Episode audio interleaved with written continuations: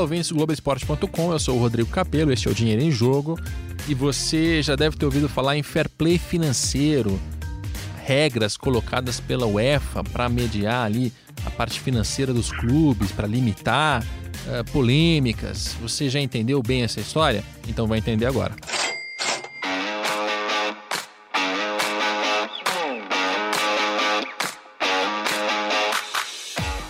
E a pessoa que vai participar com a gente deste podcast é o César Grafietti, que está em Milão com o pé quebrado e é a maior assumidade em termos de fair play financeiro do planeta, certo, César? Não, o pé quebrado está certo, mas a sumidade, a maior sumidade foi um exagero. Mas estou estudando sobre o assunto. É, mas, mas falando sério, o César hoje, sem dúvida, é o brasileiro que melhor entende de fair play financeiro. Explico por quê. Ele está trabalhando para a CBF para montar o fair play financeiro que vai ser aplicado aqui no Brasil. Uh, como o programa ainda não está montado, ainda não foi lançado, a gente não vai falar aqui de futebol brasileiro. Mas o, o nosso ouvinte pode saber que o César está trabalhando nisso e tem é, conversado com muita gente na Europa, né, César? Você entrevistou gente da UEFA, das federações, dos clubes. É, conta um pouco como é que está essa tua vida difícil em Milão. É, um, um dos, dos, motivos que me trouxeram aqui foi justamente esse de poder estudar um pouco mais gestão e, e como os clubes operam dia a dia, inclusive a questão do fair play financeiro. É, sim, eu tenho, tenho conversado com, com, uma série de, de, de players do setor, aí, enfim, fui na UEFA, mesmo federações, é, e a ideia justamente é não, não copiar ninguém, né, quando a gente estiver desenvolvendo o nosso modelo aqui no Brasil, é, mas sim usar referências de coisas que funcionam e funcionam bem em outros países. Eu acho que o Brasil tem características muito próprias, do ponto de vista econômico e da qualidade dos clubes, é, financeiramente falando. É, então a gente precisa adaptar para não cometer o erro de copiar algo que não funciona no nosso país. Muito bem. E aí, a primeira pergunta mais básica é: o que é fair play financeiro? César Grafietti. Tá, vamos lá. É, a ideia, a ideia da, as pessoas têm uma ideia um tanto equivocada de achar que fair play financeiro é aquela coisa meio socialista de vamos igualar todo mundo. Na verdade, o fair play financeiro ele é um, um, um sistema de, de regras é, que, a partir de dados econômicos financeiros, né, de balanços, você tenta é, fazer com que os clubes tenham equilíbrio financeiro de forma individual, ou seja, cada clube tem o seu equilíbrio financeiro, né, que vem basicamente associado a ter custos e despesas de acordo com as suas receitas, e não ter dívidas acima do que é capaz de pagar, de manter salários e, e outras contas em dias. Então, a, o, investimentos também, que foi uma evolução do fair financeiro na Europa, é, tudo isso de clube a clube. Então, o fair financeiro é feito por, para os clubes e não para que é, um grupo deles tenha o mesmo desempenho, o mesmo equilíbrio. Né? Os equilíbrios são individuais e aí, no final, vários equilíbrios individuais, individuais garantem um equilíbrio de um campeonato, né? de, um, de, um, de uma liga, da, da UEFA, é, Champions League, enfim. É, mas é isso, são regras que controlam é, as finanças dos clubes de forma que eles consigam individualmente manter o equilíbrio financeiro. Ou seja, temos uma primeira distinção. Se as pessoas acham que o fair play financeiro é algo montado para equilibrar o campeonato, não é bem essa a, a razão da existência. Pode até equilibrar, porque os clubes ficam mais saudáveis, mas o objetivo é tornar o mercado mais saudável a partir do momento em que um clube que estava acostumado a gastar mais do que arrecadava, né, que é um problema recorrente aqui no Brasil e também já foi recorrente na Europa, em alguns momentos, em alguns lugares ainda é, este clube passa a ter algumas regras, como por exemplo, olha, você não pode ter um prejuízo superior a X porque além disso aqui você está sendo irresponsável, você vai ter problemas mais para frente e se você tiver problemas financeiros, não é só você que vai ter problemas. Eu estou repetindo muito problema aqui nessa frase, ficou meio ruim, mas é, não é só você que vai que vai sofrer, todo o resto do mercado vai, vai junto, né? É, a ideia é justamente essa, de proteger a indústria, né? Porque é, no, no, fim do dia é isso, né? Um clube que gasta mais do que pode, é, talvez ele faça isso por um ano, por dois, no terceiro ele começa a atrasar imposto, atrasar salário, atrasar pagamento a outros clubes. E se você multiplica isso por vários clubes, que é o que acontecia na Europa há cerca de 10, 12 anos, você começa a ter problema no sistema, né? Então, o, o, primeiro, o primeiro objetivo é, de fato, esse, é equilibrar os clubes para que o sistema seja saudável. Né? Não que o sistema seja equilibrado e todos tenham a mesma receita, o mesmo custo, nem nada. Cada um vai ter o seu custo associado à sua capacidade de fazer receita, mas o objetivo é que você tenha um sistema sustentável, né? um sistema que seja capaz de se é, manter funcionando sem, sem problemas de atraso, enfim, sem, sem problemas financeiros mais graves. Agora, nesse conjunto de regras, eu já citei um exemplo aqui de não ter prejuízo acima de determinado patamar, que outras regras são aplicadas aí pela, pela UEFA em nível europeu é, que você lembra de cabeça, César? Tá, é, só, só uma coisinha antes, na verdade, sim, o Fair Play da UEFA tem 10 anos, mas na, na Alemanha ele existe desde 62, na Itália desde 81, na Holanda desde 2000, ou seja, ele já vinha acontecendo em outros países, aí a UEFA só consolidou, porque como cada modelo era um modelo diferente, ela consolida isso no modelo que seja capaz de controlar todo mundo. É, são, são, na verdade, seis grandes regras na UEFA. Primeiro, são, você pode ter um déficit máximo de 5 milhões de euros acumulados em três anos, tá? que pode chegar a 30 milhões se o clube, se o acionista aportar dinheiro para fazer a diferença. Então tem ali um, um déficit limitado. Né? Você não pode ter é, receitas vindas de, de, do acionista ou de alguma empresa do acionista é, que representem mais que 30% do total de receitas do clube. É, isso aí é uma forma de você evitar dinheiro que, entra no sistema sem lastro né, e acaba gerando aquele problema de você incha demais a receita de um time num ano, ele gasta muito com essa nova receita, aí o acionista vai embora, só que os custos ficam e a receita é muito menor, então você faz de uma, uma maneira que você controla entradas é, irreais de dinheiro no sistema. É, depois a auditoria tem que atestar algumas coisas de, de, balanço, né, que tem continuidade operacional, né, e que o patrimônio é, seja positivo. E a questão da dívida máxima, né, o clube pode ter dívida máxima de 30 milhões de euros e limitada a sete vezes o, o EBITDA, né, aquela geração de caixa. Então o que acontece?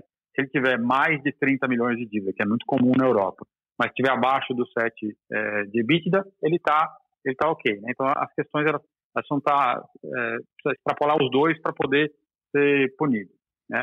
E uma última, que foi em, é, que começou em dois, no, na temporada passada, que é o investimento líquido em contratações, ou seja, entre o que o clube contrata de atleta, o que vende de atleta, o limite máximo são 100 milhões de euros.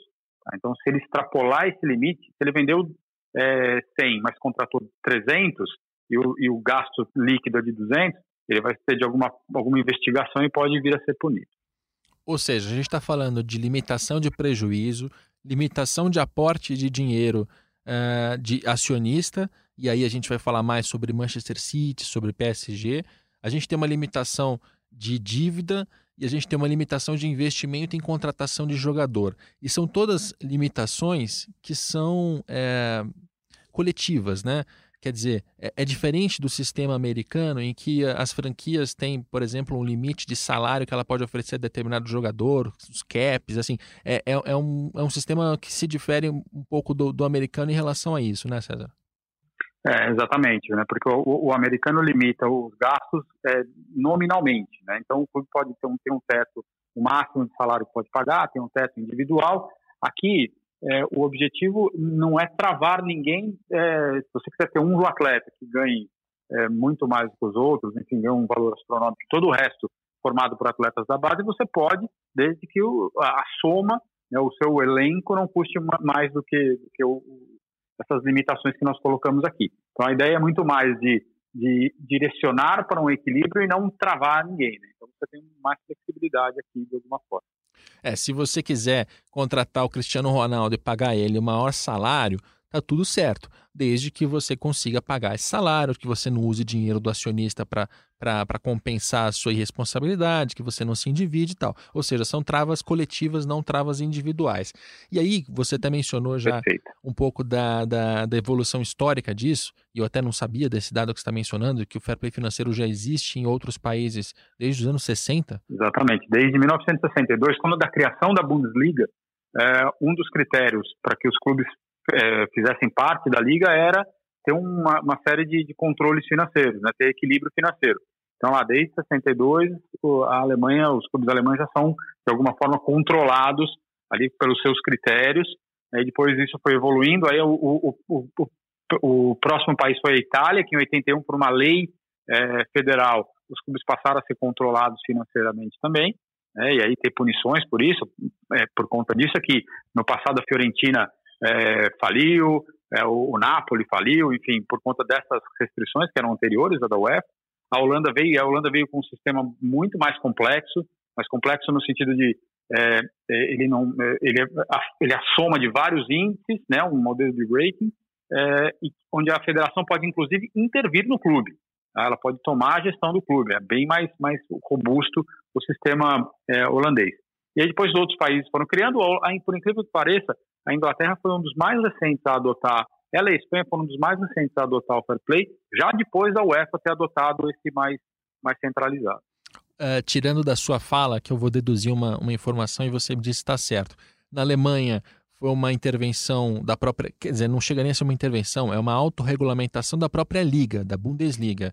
Na Holanda também da, da, da federação, não da liga, mas da federação. E da Itália foi uma intervenção estatal, quer dizer, foi o Estado que chegou e disse: não, você vai ter que jogar de acordo com algumas regras. É isso? Perfeito. Essa, essa foi a sequência, essa é a lógica de cada um dos países. Tá? É interessante. É, naturalmente, enfim, a Itália, como um país mais de cultura latina, o Estado sempre intervindo um pouco mais do que outros. Interessante porque surgiu de três, três entidades diferentes, né? Uma coisa é a liga é a união dos clubes, a federação é como se fosse a CBF e o Estado é o governo. Então são, são de, de, de lugares diferentes que isso surge. E aí quando chega em 2008, uh, 2009, o planeta começa a ter um, um problema de economia. Tem uma crise econômica global e a gente percebe que o futebol sofre com isso, principalmente na Europa. E aí eu vou mencionar alguns números aqui, é, para não embaralhar demais, eu vou mencionar os números, o César comenta, a gente conta de outras histórias, e aí eu volto e menciono mais números para não ficar uma numeralha. Mas vamos, vamos começar com o que eles chamam lá de lucro operacional, que é o EBITDA que você já mencionou, né, César? Isso, é isso mesmo. Tá, só para ficar muito claro para quem não é do, é, da, da contabilidade. Você tem receitas, tá? Tudo que o clube arrecada. Então você está falando de patrocínio, de bilheteria, de sócio, de televisão, principalmente. Uh, você tira todas as despesas e aí você vai pagar salário do jogador, salário do funcionário, você vai pagar os seus custos administrativos, você vai pagar a manutenção do estádio, você vai pagar uh, né? Enfim, você tira todos esses custos. A diferença entre uma coisa e outra é o lucro operacional que a gente está mencionando agora. É, e esse, esse lucro operacional ele vem antes de alguns itens como amortização de jogadores contratados, outras amortizações, depreciações, pagamento de impostos. Então a gente está falando da diferença entre receitas e despesas, tá? Uh, em 2009, em 2009, os clubes europeus, todos eles, esse é um cálculo feito pela UEFA, tá? Isso está no documento da UEFA, publicado em 2019. Todos os clubes europeus tiveram combinação, eh, combinados 249 milhões de euros de prejuízo operacional ou seja, eles não estavam sequer conseguindo pagar as próprias contas. Em 2010, 336 milhões de prejuízo. Em 2011, um prejuízo ainda maior. Em 2012, um prejuízo um pouco menor, mas ainda teve um prejuízo lá de 112, 112 milhões de euros. A partir de 2013 é quando essa conta vira e quando começa a sobrar dinheiro nessa diferença entre receita e despesa. A gente tem ali 339 milhões de lucro operacional, em 14 cresce, em 15 aí aquilo, aquilo deslancha até chegar a 2017, que é o último ano que tem aqui nessa, nesse levantamento da própria UEFA, com 1 bilhão e 400 milhões de euros de lucro operacional. Ou seja, César, é, isso assim, isso a própria UEFA na, no documento ela acredita ao fair play financeiro. Então, esse conjunto de regras que você já explicou quais são, o, o resultado disso em nível europeu, né, de uma maneira geral, uniforme, em bloco, é os clubes pararam de é, perder dinheiro ali e começaram a, a gerar algum excedente para pagar dívida, para fazer investimento, enfim, a, a, coisa, a conta começou a ficar azul, né? É perfeito. A ideia, a ideia do fair play justamente era, era levar o clube para essa condição de os clubes essa condição de superavitários, né, de sobrar dinheiro, assim, gastar bem menos do que eles arrecadam justamente para quê? Para pagar essas, essas dívidas, porque alguns clubes, especialmente a Liga Espanhola, tinha dívidas imensas com o Estado. É, com isso, sobrou dinheiro, que é esse dinheiro que, sobra, que faz investimentos, então para comprar jogador. Então, se pegar o preço dos atletas, na média, ele começa a crescer justamente a hora que começa a sobrar, a sobrar dinheiro no caixa dos clubes. E outra, né, é com esse dinheiro que os clubes acabam fazendo investimentos em infraestrutura, como estádio, como centros de treinamento. Então também teve um boom de estádios aí, a partir ali do, do, começo da, da, da, década, justamente porque a maioria dos clubes, ou pelo menos os maiores, começaram a ter um, um crescimento de, de, de, de, sobra de caixa ali, é, justamente efeito dessa, de, do fair play financeiro. É, ele, ele, é positivo porque no agregado de clubes, na soma de clubes, o sistema ele opera bem. É óbvio que nessa conta vai ter algum clube que não está operando bem, como o Milan, por exemplo. Mas aí vão ser casos esporádicos que vão ser tratados de forma individual. No todo, o sistema fica saudável e todo mundo ganha. E esse sistema saudável é importante porque quando um clube fecha com um lucro operacional, significa que ele vai poder pagar aquele jogador que ele contratou com um pouco mais de facilidade. Pagando esse jogador, o outro clube europeu que vendeu também recebe. E aí todo mundo começa a, a sentir os efeitos disso no mercado, né? O mercado fica mais saudável. E a gente mencionou aqui os dados de é, EBITDA, né, do lucro operacional, receita menos despesa apenas.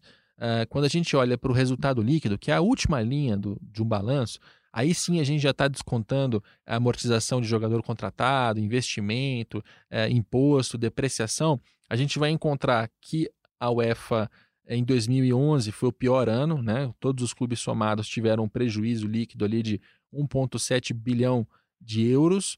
Aí em 2012, 1 bilhão, em 2013, 790, a coisa começou a melhorar. E o primeiro ano em que houve efetivamente um lucro no, no fim das contas mesmo, é, foi em 2017. 615 milhões de euros positivos nessa combinação de todos os clubes europeus. Uh, e aí é a primeira vez em que o clube ele arrecada tudo que arrecada, ele paga todos os seus custos, ele paga todos os seus impostos, todos os seus jogadores contratados, todos os seus investimentos em infraestrutura e sobram uh, e sobra dinheiro. Né? Então, é, veja como é um processo também que leva tempo, né, César? E esse, é, isso é algo que é uma lição que a gente pode tirar aqui para o futebol brasileiro. A UEFA ela é, passou por uma crise econômica em 2008, 2009, percebeu que tinha que agir, formulou as regras, começou a aplicar elas gradualmente e isso levou quase 10 anos para que tivesse um resultado claro de que, olha, realmente funcionou, o fair play financeiro tornou o mercado mais saudável. Leva tempo, né? É, leva tempo, né? Você, você pega uma terra arrasada, como pegaram lá atrás, e, e, a própria criação do fair play financeiro, é, ela, ela tinha essa ideia. Né? Vou passar dois ou três anos de ajustes, né, com, com penalizações menores, né, sanções menores, que é um tempo para os clubes se organizarem, então ninguém esperou que do dia para a noite você tivesse a solução dos problemas. Então elas foram sendo equacionados ao longo do tempo, é, e aí com esse equacionamento, os clubes foram melhorando e, o sistema foi melhorando também de uma forma lenta. São, são 10 anos de, de fair play financeiro para você ter, no conjunto dos clubes, é, lucro e não déficit, né? não prejuízo. É e eu acho que esse é um dos grandes segredos, inclusive para quem quer, quer entender quando o, o projeto for implantado no Brasil. É, tem, tem sempre uma ideia, um erro de achar que você implanta um, dois erros, na verdade, associados ao mesmo tempo. Você implanta um processo desse num ano e no ano seguinte você já vai sair punindo todo mundo, como se o clube que deve é, 700 milhões de reais e tem prejuízo, tem é, déficit de 50, conseguisse resolver o problema dele em um ano simplesmente por causa de uma regra.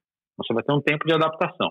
E segundo, que quando na primeira quebra, de, no primeiro resultado ruim, você já queira rebaixar esse clube para a oitava divisão ou acabar com as atividades dele não é assim também, né? Um processo é um processo educativo, um processo de para levar ao equilíbrio, né? Você não pode sair punindo todo mundo de uma forma dura no primeiro ano ou esperar que tudo se resolva no primeiro ano. É um processo e esse processo ele leva aí algum tempo até ser, é, você chegar no, no resultado que você gostaria.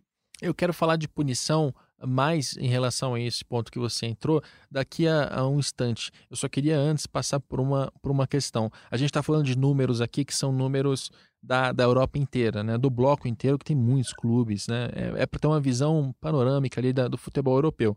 Se a gente olhar para cada país, a gente vai, obviamente, encontrar mercados mais saudáveis e mercados menos saudáveis. E aí eu não vou mencionar valores, porque senão complica demais aqui, mas uh, na Inglaterra, todos os clubes uh, avaliados, né, todos os clubes da primeira divisão, terminaram com lucro, com superávit. Eh, lá é lucro mesmo, porque é empresa. Uh, isso a gente está falando desse, desse levantamento da UEFA, baseado em 2017. Na Espanha, 19 dos 20 clubes tiveram lucro. Na Alemanha, a gente teve 15 dos 16.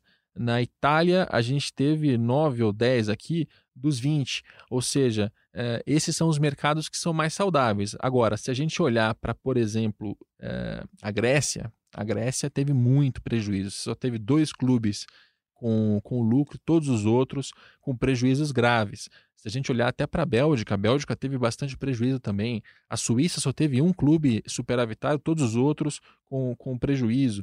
Uh, enfim, você tem é, realidades diferentes e isso fica expresso nessa, nessa separação aqui de quem teve lucro e quem teve prejuízo. Aí eu pergunto para o César, que está em Milão, está em contato com esses clubes. O que, que você viu de, uh, de diferenças, assim, em termos de, de comportamento, de aceitação do fair play financeiro, de aplicação das regras, uh, de reclamar ou não, entender que isso é bacana, isso é positivo nessa, nessa diferenciação entre é, países, assim, o inglês aceita melhor que o alemão, ou sei lá, o contrário? É, o, se, se, vamos dividir em dois, em, em, alguns blocos aqui, né? Se for pensar no, nos, nos, torcedores, os torcedores de forma geral, eles entendem e, e, e já se adaptaram a, a, ao conceito. Eu cheguei outro dia a pegar uma discussão aqui de dois torcedores num, num, balcão de bar discutindo se ia contratar o jogador A ou B mas para contratar tinha que vender outro, porque senão depois ia ser punido pelo fair play financeiro. Isso já está na cabeça do torcedor é, e ele entende isso como saudável, porque ajuda a equilibrar, no sentido positivo, é, as estruturas da indústria. Né? A imprensa também, naturalmente, já comprou essa ideia em todos os países. Agora, quando você vai para os clubes, é, é, aí, aí, tem algumas visões um pouco diferentes. Né? Na Alemanha, é, eles entendem, por exemplo, que o que se faz na Inglaterra é, acaba ferindo um pouco o, o, o, fair play, porque os clubes, os clubes lá são mais ricos, é, e como são mais ricos, têm mais chance de conquistar títulos e contratar atletas do que os clubes alemães que têm lá aquelas regras de controle, que tem uma dificuldade maior em você aportar dinheiro. É, os clubes espanhóis reclamam também dos, dos ingleses reclamam do PSG. Né? Os italianos pararam de reclamar agora porque melhoraram um pouco as estruturas aqui. Então, é, os clubes estão conseguindo trazer mais atletas por uma questão de uma mudança tributária local. Então, a, entre os países tem um pouco de discussão de que o Fair Play ele, é, ele ajuda mais do que atrapalha um, um país, uma liga ou outra. Mas na prática, é, todo mundo concorda com que, o, o, que a, as regras são, são boas. Gostariam, por exemplo, do, do dono do, da Inter de Milão, o chinês, da Suning, disse que gostaria de aportar 500 milhões de euros para contratar atleta. É, mas tá bom, de onde vem essa, é, a, a, o, o, custo? Né? Como você paga o custo desses atletas? As receitas do time são de 400. Então, é, também isso também inibe um pouco dessa entrada de dinheiro sem, sem, é, sem fim, que acaba desestruturando e desestabilizando as competições é, sem lastro, vamos dizer assim. Né? Então, é, quem reclama muito são esses milionários que acharam que o futebol você podia colocar todo o dinheiro que quisesse, e aqueles que têm alguma restrição, como são o caso dos alemães, né, que tem um pouco mais de dificuldade em conseguir dinheiro para competir com os clubes ingleses. E isso nos dá o gancho, acho que para nossa primeira polêmica, né? Que um, quando, quando se fala de fair play financeiro, existe uma narrativa muito constante, inclusive no Brasil, as pessoas, inclusive no Brasil, é, algumas compreenderam isso, de que, olha, o fair play financeiro é um sistema montado para manter a ordem de grandeza mais ou menos como já está. Ou seja, se os ingleses faturam muito mais porque tem uma Premier League é internacional, que gera mais dinheiro, coisa e tal, eles vão continuar na cabeça e os outros clubes, como por exemplo os. Eu nem diria dos alemães, porque lá eles têm a regra dos 50 mais 1. Para entender 50 mais 1, ouça o nosso podcast sobre uh, as estruturas societárias. Mas, por exemplo, na França, né? Por que, que um clube francês não pode ser comprado por um bilionário chinês e o bilionário começa a fazer investimentos tresloucados atrás de, de resultado? Esse clube poderia sair maior disso, poderia competir com o Manchester United, com, com o Liverpool, com o Manchester City. Por que, que ele não pode? É, e aí, aí eu pergunto para você, César, te colocando numa roubada. É, o, o fair play financeiro ele tem essa característica de manter as estruturas como são, manter, a, manter essa, essa desigualdade como ela está hoje? É, eu, eu, diria, eu, eu, eu, diria o contrário. Na verdade, sim, ele garante que você não tenha é, dinheiro sendo colocado no sistema sem, sem lastro, sem origem dentro do próprio sistema. Né? É claro que você vai ter uh, aqueles 10, 15 maiores clubes com algum benefício. Se você limita o, o, os gastos, os custos à receita dos clubes, é natural que quem tenha mais receita vai ter maior benefício. Né? Agora, é, se você pegar a relação dos 10 maiores, das 15 maiores receitas do, do, da Europa nos últimos 15, 20 anos, não mudou muito a relação de forças. Né? No meio do caminho, subiram ali o Manchester City e o PSG, é, justamente porque tiveram um aporte de dinheiro de, de, dos seus acionistas, que alguns até ali, é, antes com algumas questões de, de fair play financeiro que a gente pode falar depois. Mas, em geral, são os mesmos clubes é, que, que, se beneficiam, que são os, os, grandes ricos do mercado. O que ele faz é evitar o fair play, na verdade, evita que um clube pequeno, vamos pegar, sei lá, o Palermo aqui na Itália, aí apareça alguém lá que aporta aquele bilhão de euros, faça um time, depois vai embora e larga tudo de qualquer jeito. Né? Então, é, na verdade, ele faz com que o sistema seja um pouco mais regulamentado, seja um pouco mais regularizado, e é óbvio que para você crescer, você vai ter que desenvolver planejamento, trazer torcida, trazer receitas, e os clubes vão se acertando na medida do possível. Né? Alguns clubes tão, tão, vivem hoje muito bem de vender atleta, faz caixa, aporta esse caixa no negócio e vai crescendo aos poucos, vai agregando torcida, vai agregando marketing. Enfim, é, no, no, fundo, ele, ele dá uma ferramenta também para que os clubes saiam da mesmice e se tornem efetivamente empresas e negócios que precisam sustentar o seu crescimento à base de planejamento e de uma ordem de, de, de, de desenvolvimento lógica de longo prazo. É, em outras palavras, e eu concordo com essa visão, você não está impedindo, por exemplo, que um clube pequeno ou médio seja comprado por um bilionário e esse bilionário faça esse clube crescer a ponto de incomodar tradicionais que já estão lá. Isso pode acontecer. Só que isso vai levar tempo, vai, né? Você vai precisar de 10 anos, de 15 anos, de 20 anos, não sei quanto tempo, mas leva tempo até você fazer esse, esse crescimento orgânico. Esse é o ponto, tem que ser orgânico, né? Porque quando a gente trata do cenário é em que chega, chega o bilionário, coloca o dinheiro e dois anos depois sai, tem, tem alguns problemas nessa, nessa história. O primeiro é que ele causa uma inflação no mercado que é prejudicial para todo mundo. Porque quando chega o bilionário lá e com, começa a contratar jogador, ele contrata jogadores por preços acima do mercado. Esse valor que entra no caixa do próximo, do próximo clube, clube que vendeu, ele também vai comprar jogador acima do mercado. E o cara que vendeu para ele também. Ou seja, você cria uma, uma bolha que é, estoura em algum momento e ela acaba estourando nos clubes menores, né? E é, e é isso que é ruim. Os clubes menores acabam é, fazendo, dando passos maiores do que a perna, porque tão, entraram na, na onda ali de, um, de uma uma, uma bolha inflacionária e uma hora ela estoura e, e o cara que está lá em cima ele tem alguma condição de sobreviver a isso, o cara que está lá embaixo tem mais dificuldade. Então, é, é, também uma maneira de, de proteger os clubes pequenos dessa, dessa, dessa inflação que acontece quando um cara chega e coloca muito dinheiro. E se a gente parar para pensar no próprio clube, é, você, um ano, coloca lá, sei lá, 500 milhões de euros e contrata um monte de jogadores. Esses jogadores têm contratos de cinco anos. Né? Nenhum jogador de ponta vai assinar um contrato desse se não for por um, um prazo bacana. E aí, como é que paga isso no ano seguinte? Se você não vai ter receita para pagar esse salário, como é que vai pagar esse jogador? É, e aí isso se repete por dois, três anos, você acaba endividando um clube. É, talvez esse, esse bilionário não fique tempo suficiente para conseguir recuperar, para fazer a coisa funcionar de maneira orgânica. Né? Ele quer aquilo muito artificial. É, às vezes até ele já recuperou, ele já conseguiu o que ele queria, porque o cara que chega lá e faz investimento desse, ele tem um interesse, às vezes geopolítico, às vezes de negócio, né? quer aparecer, quer se lançar, quer se projetar. Então ele entra, causa, sai e deixa o mercado é, com problemas. Então, é, é por aí, né, César? É, essas regras elas são colocadas exatamente para que não exista essa bolha, para que não se crie uma inflação artificial, mas é, não é que o clube está impedido de competir com, com, os demais, né? Não, perfeito. Ah, o resumo é exatamente esse. A gente pode usar o exemplo do Milan, né, que foi vendido lá pelo Berlusconi para um, um supostamente bilionário chinês. Depois todo mundo viu que não era bilionário coisa nenhuma que veio, tomou dívida para comprar o clube, tomou dívida para fazer investimento, é, fez investimentos ruins, é, montou um elenco ruim, o time não ganhou nada, e dois anos depois teve que vender porque não conseguiu pagar essas dívidas, é, e o time foi punido agora nessa última temporada e não pode jogar a Europa League. Enfim, continua agora, no, aí entra efetivamente com um dono é, organizado, né, um dono que sabe o que está fazendo, entra num período de reestruturação, né, elencos mais baratos, leva algum tempo para colocar a casa em ordem, os caras do, da, do Elliott aportaram mais de 300 milhões de euros para sanear a dívida e não contratar atleta. Então, é, aí você, é, esses processos, quando eles dão errado, eles acabam levando anos para colocar o clube no, no, no, eixo de novo.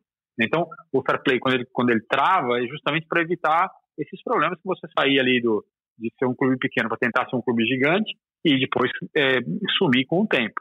É, e aí eu posso trazer também o exemplo do Leicester, né, que mesmo com fair play financeiro, que mesmo na, na, na, Premier League, foi campeão inglês no meio do caminho. Você vai dizer, ah, é um acaso? É um acaso, mas é um acaso que é possível, mesmo você não tendo, é, se você montar um bom time tiver uma boa gestão de elenco, você pode ser campeão. Então não é, não é efetivamente o fair play que vai limitar o acesso ao título dos clubes. Exatamente. Agora, tem casos aí na, na Europa que chamaram muita atenção e que colocaram um pouco dessa, talvez, idoneidade do sistema, né, do, do fair play financeiro em xeque. Principalmente Chelsea, Manchester City e PSG.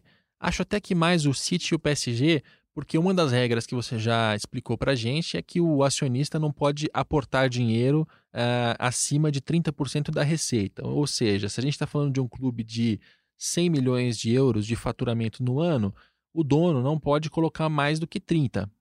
Né?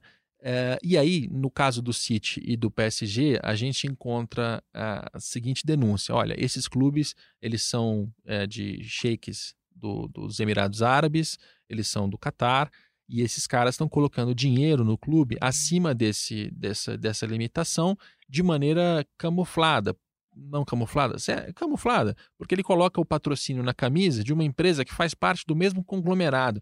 Então aquilo efetivamente não é bem um dinheiro de patrocínio, é um dinheiro de um acionista. Rola uma confusão. Como é que está essa história aí, César? Primeiro, é, te pergunto se eu resumi a, o caso da maneira correta. E segundo, como é que ficou isso? Como é que os, os europeus resolveram, ou se é que resolveram, essa, é, o, essa história do sítio do PSG? Tá, é, é, o resumo é justamente esse. É, lembrar só, o, Chelsea, na verdade, ele, ele, a entrada do Abramovich foi antes do fair play financeiro, e quando o fair play entra, o Chelsea também reduz um pouco os investimentos, mas ele já entra é, nesse processo num, num, outro tamanho, né, porque o, o, o, dinheiro que o Abramovich colocou foi pré-fair play. É, aí depois, tem, esses dois casos são casos emblemáticos. O caso do PSG, é, a, foi, foi na, na contratação do, do especialmente o, o, problema foi na contratação do Neymar e do Mbappé, né? Naquele mesmo ano, é, que o clube anunciou que a, o dinheiro da contratação seria via patrocínio do governo do Catar, né? E aí a, a, o, o, órgão que controla a UEFA fez as contas, mandou para o órgão controlador do Fair Play, que é um órgão externo, isso é importante dizer, né? Ele é, ele é um, é um comitê que é apartado da UEFA, ele é presidido por um ex-primeiro-ministro da, da Bélgica, é, e esse órgão analisou os dados é, e considerou que não houve quebra de fair play financeiro, porque, de fato, tinham duas questões. Né? O dinheiro que estava sendo aportado era justo, então o valor que o, que o, que o governo do Catar estaria aportando fazia sentido em relação ao retorno que se esperava, né? e que não considerava que as empresas eram empresas do mesmo grupo, vamos dizer assim. Aí o, o que seria o STJD, vamos chamar assim, da UEFA, questionou e pediu uma revisão do caso. Quando foi pedida a revisão do caso, o processo se estendeu um pouco mais do que devia, tá? É, e aí são questões internas, eu não consigo avaliar até onde isso é, é quem é o responsável efetivo por esse, essa demora excessiva, e extrapolou que seriam os 10 dias de prazo que, o, que o, esse, esse STJD é, da UEFA tinha para para questionar a decisão do corpo externo lá, de, de, do comitê externo de, de fair play financeiro. É, aí o PSG entrou no, no CAS, que é o Tribunal de, de Esportes, de Apelação de Esportes Mundial, né, a última instância de, de, do direito esportivo, dizendo que não podia ser punido, não podia seguir o processo, porque o prazo tinha expirado, o prazo de, de, é, de denúncia tinha expirado.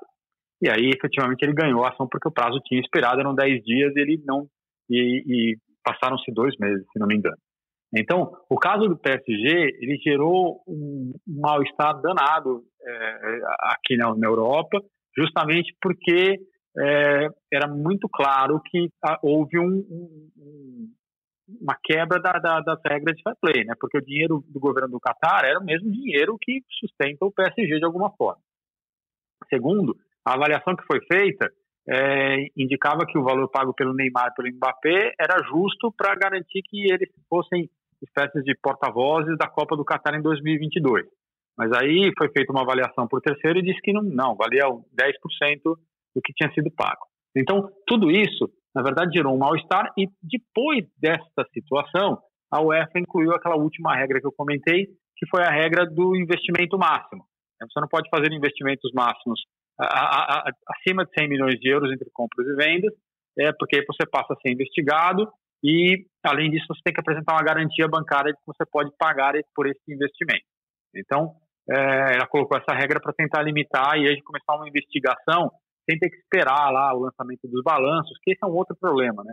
Como você tem que esperar o lançamento dos a publicação dos balanços para fazer a investigação, o processo fica muito lento. Então, na janela, nas janelas, quando você faz a avaliação, as contratações, essa regra pega na hora. O, o que acontece com e aí, então, acabou o PC acabou não sendo punido justamente por essa porque o prazo expirou. Então, é, é uma situação um pouco é, desconfortável aí para o fair play financeiro. Agora, o caso do City, ele é muito parecido. Só que é, o que acontece? É, a UEFA é, bloqueou, né, dizendo, olha, vocês estão é, aplicando mais do que os 30% permitidos é, de dinheiro do próprio grupo no, no, no clube. Né? O clube questionou, mas ele já foi, é, já está na, na, análise do, do, desse STJD, da corte da UEFA. Então, essa, deve, essa análise deve sair agora até o fim de dezembro, é, quando, quando imagina-se que o clube possa ser punido, porque efetivamente o argumento de que as é, ele usa o mesmo argumento do PSG, que as empresas não são empresas do mesmo grupo. Mas a hora que foram puxando lá os fios da, da, da organização societária, encontraram ali alguma, alguma é, similaridade entre os acionistas. Então, o que acontece é que imagina-se que ele seja punido, só que ele vai ser punido e vai levar isso para o caso de novo, e aí vai levar mais algum tempo para ser para a punição, que é a última instância, leva mais algum tempo para que a punição seja efetivada. É. Então, é, talvez a gente tenha, tenha tido um caso ruim que vai levar à, solução de um caso igual, mas de uma outra maneira. No caso do PSG, a gente está falando da Qatar Airways, né, que é a patrocinadora que está na camisa, que é por onde o dinheiro, é, parte do dinheiro entra. E no caso do City, a gente está falando da Etihad Airways. Airways. Meu, minha pronúncia em inglês aqui não é muito boa para Airways. Mas, enfim, são as companhias aéreas que patrocinam as camisas dos clubes. E aí a argumentação é de que essas companhias estão fazendo patrocínios por valores acima do mercado. E esse valor acima do mercado é para compensar e para driblar o fair play financeiro. No caso do City, tem uma complicação adicional, que é uma reportagem recente da revista alemã Der Spiegel. Meu alemão também não, não é muito melhor é, com e-mails vazados, e-mails ali da, uh, do, dos envolvidos na administração do City e também dos seus acionistas, em que nos e-mails eles estão sugerindo ali que o valor tinha que realmente ser colocado a mais para compensar o gasto, enfim. Uh, então, o caso do City, ele é um pouco mais... É, também tem essa complicação, né, César? A gente teve essa, essa, essa exposição que sugere ali que aquilo foi feito de propósito, né? É, o City tem, tem é, duas, duas complicações. É essa que você tem, você encontrou algumas, alguns indícios mais claros de que houve, de fato, um, um, uma aplicação de recurso além do que devia, né, da, é, por parte do acionista. E segundo, que você tenha o caso do, do PSG, onde não houve punição num negócio que parecia claro, e para não repetir o erro, talvez você não, não consiga repetir a mesma, a mesma decisão tomada salvando o clube. Então, é bem provável que a gente tenha aqui um, uma punição ao City.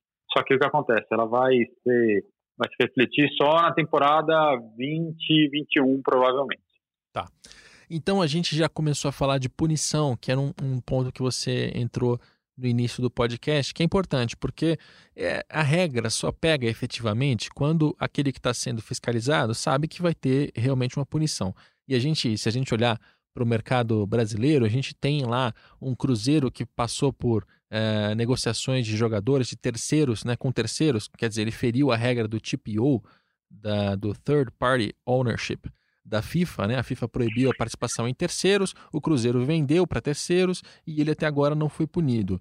Uh, a gente também tem uh, pela frente a aplicação de um fair play financeiro no Brasil e a gente sabe que o nosso mercado aqui tem uma série de complicações uh, financeiras, tem muitos clubes em dificuldades. E a gente eh, olha para frente e assim, do, do, ponto de vista do leigo aqui, e o César pode comentar, nem era um assunto que eu queria entrar em termos de Brasil, porque ele ainda não está, o, o projeto dele não está pronto para ser falado. Mas assim, conceitualmente, quando a gente olha para uma regra e ela ainda não foi aplicada em ninguém, a sensação que dá é, ah, continua fazendo, continua fazendo errado aqui, que ninguém vai, ninguém vai olhar, ninguém vai encher o saco, a gente vai conseguir escapar como escapou o PSG no caso que, que a gente acabou de mencionar. Ou seja, o sistema é óbvio que ele tem um caráter educativo, você não pode sair punindo todo mundo da noite para o dia, mas ele também tem que deixar é, claro para quem está sendo fiscalizado de que, olha, se você não cumprir isso aqui, não é brincadeira, tem uma punição que você vai tomar, né? É, e aí, como é que está eu, eu, nem queria que você entrasse no ponto do Brasil, tá, César? Que eu não quero te complicar em relação a isso. Ah. Quando, quando você lançar o Fair Play financeiro no Brasil, a gente entra nesses, nessas questões todas. Mas falando de Europa, é, como é que como é que está a credibilidade do Fair Play financeiro depois de PSG, depois de, de, de, Manchester City, que é um caso que ainda não acabou, mas é um sistema que está sendo colocado em, em, descrédito, em xeque, então, tá, enfim. É, em, em relação às punições, não. É, eu, eu, eu, o, o, que se coloca em xeque é muito mais essa, essa reclamação de não poder colocar o dinheiro que cada um quer colocar no clube. Mas as punições elas têm acontecido, tirando esse caso do PSG que de fato gerou um mal-estar danado, o resto, as demais, elas acontecem e, e, e, não tem sido não tem tido grandes reclamações. Né? Os clubes entendem que ela virá. É, eu acho que isso é mais importante. Né? O, de novo, volto a falar, o Milan não é um clube pequeno, não é um clube que tem conquistado muita coisa ultimamente, mas é um clube histórico, é um clube grande, foi punido recentemente. Você tem casos, o Barcelona já chegou a ser punido. É, então você tem clubes que são que vão sendo punidos ao longo do tempo, mas é isso. Acho que a questão é o que se chama de dosimetria da punição, né? A quantidade de punição que você aplica. Primeiro, muitas vezes antes de dar uma punição dura, você senta com o clube, organiza um plano de ação para dizer, olha, você está quebrado aqui e aqui como é que você vai se organizar? Ah, eu vou levar dois anos para me organizar e aqui no final do segundo ano eu vou estar em ordem. Então, tá bom. Aí, em vez de dar uma punição grave, você aplica uma punição uma, uh, baixa, né, uma punição pequena, e vai monitorando. Se o clube vai entrando no eixo, você consegue, ali de alguma forma, garantir que ele não seja prejudicado. E, e isso é importante. Né? As punições, elas aqui, elas estão muito mais relacionadas a, a questões esportivas no sentido de é, esportivo-financeiras, do que simplesmente aquelas coisas de vou tirar ponto, ou eu vou rebaixar, ou vou multar. Né? Se você multa um clube que está em déficit, você está tirando dinheiro, você não vai melhorar o déficit dele. Se você tira ponto e rebaixa, você também não vai melhorar essa questão. Então, quais são as punições que acabam acontecendo mais? Restringir o número de atletas inscritos, né? isso faz com que o clube não gaste tanto em contratação, se ele tiver uma limitação é, não disputar competições. É, isso é importante porque não você não disputa uma competição europeia, você acaba perdendo receita. Ao perder receita, você é obrigado a não, você não contrata. Né? Então você é obrigado a refazer o seu elenco e isso faz com que você acabe vendendo mais do que contratando atletas. Então as penas elas estão muito mais relacionadas e associadas a esse tipo de situação e, e, de qualquer forma é ruim, né? Um clube que não joga a Champions League, que deixa de dar ali 30, 40 milhões de euros de receita, pelo menos, é, acaba tendo um impacto muito ruim, e ter limitação de atleta inscrito também. O Milan chegou a ter uma limitação de 21 atletas inscritos. Né? Então, você imagina um time que hoje deve ter uns 30 contratados, o que, você faz com os outros nove? Você tem que vender. Então, são, são todas punições que buscam levar os clubes ao equilíbrio e não simplesmente a, a prejudicá-los ou, ou, ou, parecer aquela coisa de não, vamos ser malvados aqui, vamos acabar com os clubes de futebol. Não é isso. É o objetivo é punir, sempre buscando o equilíbrio no longo prazo. A proibição de registro é interessante, né? Se você coloca um número tal, por exemplo, 21, e o cara tem que vender 9, você está quase que obrigando ele a fazer receita, né? Então, se ele está com problemas financeiros, ele vai ter que, ele vai, de uma maneira ou de outra, ele vai gerar ali alguma, alguma grana para conseguir melhorar a situação dele. Eu lembro de ter conversado com o um executivo do Porto, quando ele esteve no Brasil, e um dos pontos que ele mencionou foi esse: o Porto não cumpriu ali as regras de, de prejuízo, acho que foi a regra do prejuízo, e, e, ele teve que passar os próximos, as temporadas seguintes apresentando um plano de readequação e prestando contas e mostrando para a UEFA que não, olha, aquele ano foi um problema atípico, foi uma coisa é, particular daquela temporada, da, dali em diante eu estou tomando as atitudes e fazendo meus esforços aqui para cumprir as regras do fair play financeiro. Então também tem uma, uma maleabilidade nesse meio, meio campo, né? É, justamente, você não pode é, simplesmente, ah, quebrou um índice, é, então vou punir e, e, e pronto. É, você tem que ter um, entender, né? É, em finanças, né, é, é, tudo muito claro, mas tudo pode ter uma explicação. Então, se não foi má gestão, se não foi aquele caso que você contratou 30 atletas, você reformulou o seu time inteiro e com salários inflacionados, mas foi assim, poxa, eu esperava classificar e não classifiquei, eu esperava vender e o jogador que tinha ser vendido se machucou, ou pô, a bilheteria esse ano veio mal, mudou a questão do contrato de TV. É, se, se você tiver uma justificativa que não seja o do gasto exagerado, você senta, monta um plano de ação e aí se organiza em um, dois anos. Então, acho que, de novo, o grande, o grande benefício do modelo é, é tentar sempre empurrar todo mundo para o equilíbrio. Né, e nunca tentar jogar para baixo ou destruir os clubes. Agora, tem uma diferença aí que, ah, no nosso caso, pensando em Brasil, vai ser um pouco mais complicado, porque quando a UEFA proíbe de jogar a, a Liga dos Campeões, ela está na prática tirando dinheiro, né? Porque a Liga dos Campeões tem uma, uma receita absurda. Quem, os, os clubes que participam frequentemente da Liga dos Campeões têm uma capacidade financeira muito melhor do que aqueles que não participam.